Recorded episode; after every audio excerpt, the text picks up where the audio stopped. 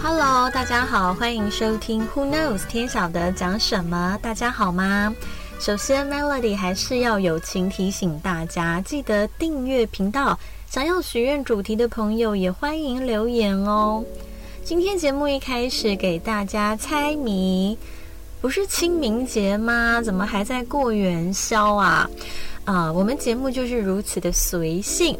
那就来猜一下哈，什么东西几乎每个角落都有？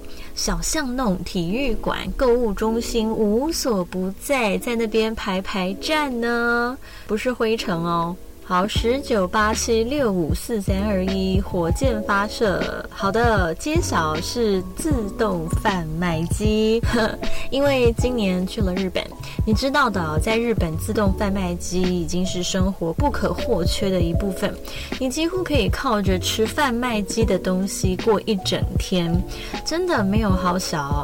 台湾人都知道吧？就从早餐开始说起吧。日本的贩卖机有卖上等香蕉跟低糖香蕉。你以为 Melody 要讲低等香蕉吗？我们是知性的节目好吗？那咖啡是绝对要的，不用说。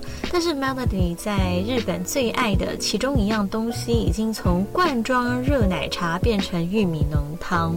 上次还看到益丰堂的豚骨拉面汤，但是残念没喝到，因为已经灌了两否的玉米浓汤，太撑了。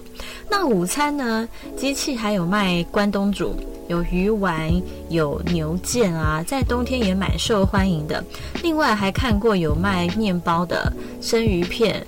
呃，思康的，还有各种草莓的自动贩卖机，而且是来自熊本跟福冈各地盛产的草莓哦。但是呢，为了新鲜起见，我记得那个草莓跟思康都要几个小时解冻过后才能吃。好，那自动贩卖机的好处是什么？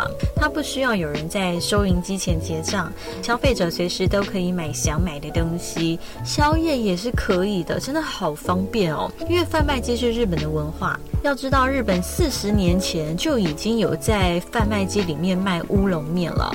啊，因为真的很便利啊！Melody 前几天哦，因为来不及吃饭，走在街上都已经快昏倒了。哦，那个时候我就在想，要是有一台贩卖机，我连小七都不用走进去，是不是就可以掏出零钱就地解决呢？根据统计啊，日本共有四百万台自动贩卖机，卖出的商品价值超过四百二十亿美元，其中有一半卖的是饮料。